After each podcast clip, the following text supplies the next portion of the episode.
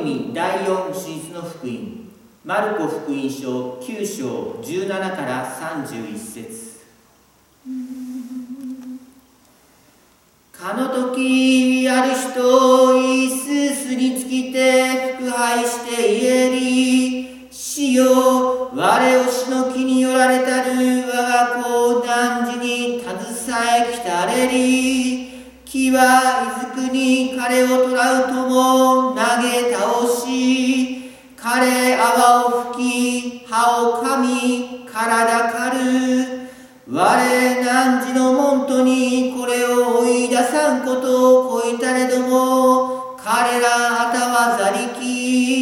いすす彼に答えていわく。ああ死んなきよよ。我いつまでか汝らと共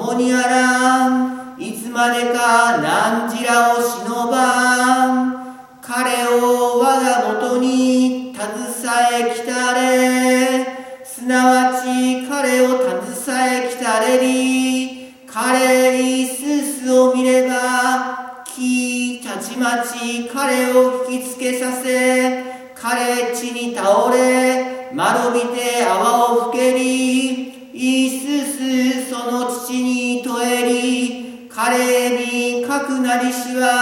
はいずれの時よりか言えり幼き時よりなり木は彼を滅ぼさんためにしばしば火にまた水に投じたり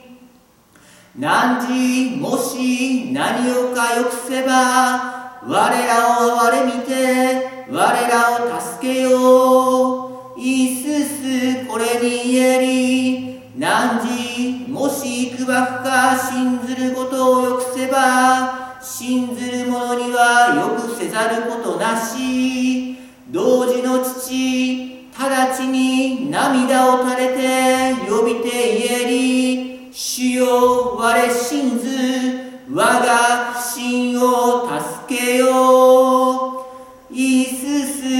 民の馳せ集まるを見て沖を戒めてこれに言えり押しにして西になる木を我汝に命ず彼より入れて再び彼にいるなかれ木叫びて甚だしく彼を引きつけさせて入れたり彼はせし者のごとくなりて多くの者を彼しせりと言うに至れりイースースその手を取りて彼を起こしたれば彼すなわち立てり。イースース家に入りしときその門と密かに彼に問えり。我らがこれを追い出すあたわざりしは何のゆえぞ。彼ゆえり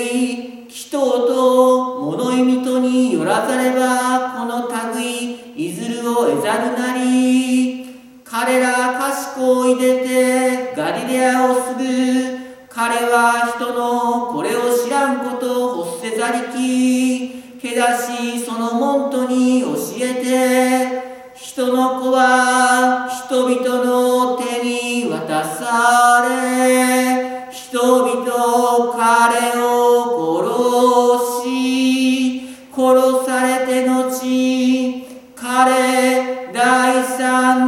に復活せんと言えり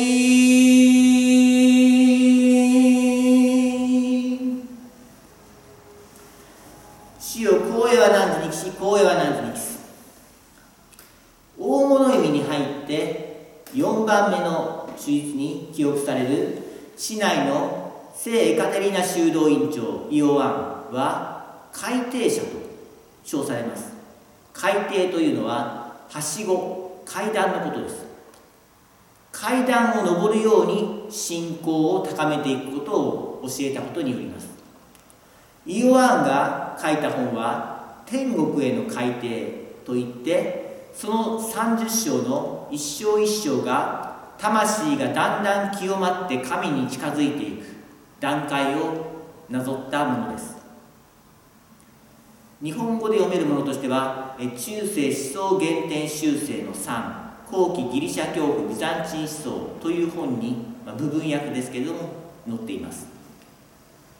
さてはしごや階段というのは人が確実に高いところに登るために作られたものです。多くの聖堂の前方にも、まあ、少し階段があってこの奥の姿勢所までは皆さんがいる場所から少し高くなっています、まあ、せいぜい数十センチメートルの高さではありますがしかし階段がついていなければ若者以外は登ることが難しいでしょう。階段があるおかげで多くの人が登ることができます。多くの人ができるというのが教会の大事なところです。もし教会において教えられることが一握りの選ばれた人だけにしかできないというのであればそれは教会というものが人類の救いではなくなってしまうということだからであります。階段を上るようにする。段階を踏むということは、まあ、ある意味では遠回りだとかく全てがお手軽簡単であることを求められる現代社会ではまどろっこしく感じるかもしれません。けれども教会は一段一段登っていくことがとても大切であるとさまざまさまざまなところで教えております。ある聖人は毎週日曜日に歌われる新福旧歌主よ汝の国に来たらん時我らを思いたまえで始まる聖歌ですけれどもこれも人が天への階段を上がっていく様子であると教えています。心または真。真の貧しき者は幸いなり天国は彼らのものなればなりというのはまず人がいかに自分を霊的に貧しいものであるかと自覚することからこの魂の天国への上昇が始まるのだということを言っています。次に泣く者は幸いなりとこの貧しさの自覚を深めこれを悲しむことであります。そうして悲しんだ者は他の人に優しくなることができます。これが恩重なる者は幸いなり。というふうに続くわけであります。またこうして他の人たちへの優しさを持った人は自分だけの利益ではなくて全体の利益を考えるようになる。これが義。つまり義に植え替く者は幸いなりとまあつながっているわけです。このように説明されています。また正教会で行われる最も大切で中心となる祈り。これは生体礼儀。ですけれどもこの生体礼儀だけではなくてその前に全般等であるとか創価自家であるというものが行われます。例えばそのうちの晩歌ではまあ神の創造に感謝することがメインテーマになっている。それから創価では一日の平安を願うと。それぞれの時間にテーマがあってそれらを順に体験していくことでこれがこの世を超えて天と地が交わるところでの偉大な機密生態礼儀に備えられることになるわけです。また聖書。この聖書も一度に全部読めと言われればちょっと大変ですけれども、まあ、例えば正教会ではこれは新約聖書これを単という区切りで分けております。でこれを一日一旦ずつこう振り分けていってそうすると1年で大体新約聖書全部が読み終わるようになっているんですね。またその中でもまやっぱり重要な箇所というのがあるのでこの重要な箇所をこれを毎週日曜日に振り当てていってで日曜日に聖堂でみんなで読みましょう学びましょうというのが、まあ、主実の福音の考え方であります。その手術の福音の中でも大物意味のメッセージは復活祭の高みに登っていくための一段一段という意味合いがとても強い。まず準備週間のザクヘイの手術ではザクヘイのように木によじ登ってでも神様に会いたいというふうに気持ちを高める。お教えまた次税理とファリセイの姿を見て自己満足を改める。宝刀息子のように悔い改めを行動に移す。次に植える者に食べさせる。乾く者に飲ませる。裸の者に着せる。旅人に宿を与える。やめる者を尋ねるというふうに愛の実践を教える。そして周りの人と和解するという大切なことを持って大物意味の準備をする。また大物意味に入る。聖教勝利の手術では天国に至る道をはっきりと確認します。聖書では天使の上り下りするはしごと言われる。またイコンという天国への窓が確認されるわけです。次にグリゴリー・パラマスの手術には他の人への熱切な愛が神様を動かすということが説かれます。愛することが愛の神の働きを分かち合うことであると。こうしてクリスティアニングは神様と共に働くものであることを学びます。先週十字架後輩の手術では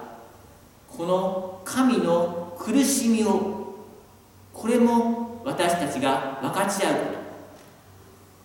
そして自分の十字架を背負うことが教えられたわけであります。さて第4手術。この改訂者イオアンの手術では口も聞けず耳も聞こえなくする悪霊が取り付いた子供とその癒しを願う父親が出てきます。この父親はまずイースースの弟子たちに癒しを求めたのですが彼らにはそれができませんでした。イースースはこれを祈りと物意味がなければできないのだとおっしゃいました。イースースの弟子たちは将来のために選ばれた者たちでしたがこの時には、まあ、いわば弟子という任務のために選ばれただけであって彼ら自身が天国への階段を一段一段登って魂の高みにあったというわけではありませんでした。イースースは彼らに悪霊を追い出し病を癒す力を与えていたことが書かれていますけれどもそれは弟子としての任務に対して与えたのであって彼ら自身が何か霊的に優れているから信仰は厚いからというわけではありませんでした。彼らは弟子たちはあるいはイースースの弟子という肩書きの力を自分自身の力と勘違いしたこともあったかもしれません。それでは強い悪霊には通用しなかったというわけであります。イーススは祈りと物意味がなければできないとおっしゃいました。ここで注意が必要ですが祈りも物意味も何か能力や利益を得るための対価というわけではありません。例えば何時間祈ったら救われるとか何日断食したら罪が除かれるというような考え方でこのイースースの言葉を理解しようとするのは間違っています。祈り。祈りとはこれは愛でありその対象に近づこうとすることであります。このこれも注意しなければいけませんけども自分で対象を作ってそこに神を近づけようとすることは祈りではない。それは違うということがあります。例えば自分の考えた自分が信じている正義や理想といったものが先立ってしまう。ってそれを神様に実現させるために何かを唱えたり行を出したりするという。それは少なくともキリスト教の祈りではありません。確かにキリスト教徒もさまざまなことを神様にお願いするのですけれどもそれに必ずですね神様の身旨にかなうならばとかしかし私ではなく神様のお心の通りになるようにというふうに付け加える。そしてその考え方が全て基本にはあるわけです。そうするとその近づいていきたい神様に対して自分があまりに無力であまりに平らであまりに卑しいことを自覚せざるを得ない。そうなるわけです。神を本当に愛し神様に近づきたい自分が近づきたいと真摯に祈るのであれば必ず出てくる自分自身への貧しさへの自覚。そのへりくだりの心が物意味の心であります。今日の福音この子の父親はまずできますれば私たちを憐れんでお助けくださいと言った。これは自分自身の願い。まあたとえこれは良いものでしたけどもそれ自体は良いものだけどもたとえ良いものであっても自分自身の思い願いが先にあってそれを叶えてくれてこそ神であるという自分中心の心から不信仰な私をお助けくださいという自分が神に近づこうとする祈りの心に変わったというわけであります。涙を流して変わった。そしてこれが不信仰だというね自分の真の貧しさを自覚したということなんですね。このように神に至る階段の第1段目を登ったこの父親の願いをイースースは叶えました。これが真の貧しき者心の貧しき者は幸いなりという神福九端のお言葉の通りに幸いなり子供から悪霊は追い出されたわけであります。そしてあとは続けることであります。階段はその一段一段を同じの労力労力で登ることができます。それを続けた者はいつの間にか信じられないほど高いところにまで登ることができます。遥かな高みを仰ぎ見るだけで私は信仰が足りないんです。私は信仰が足りないからと言っているだけではこれはやはり神様は助けてくれないわけであります。まず私の不信仰を助けてくださいと。祈り始める。そこから始めることが望まれます。なお、えー、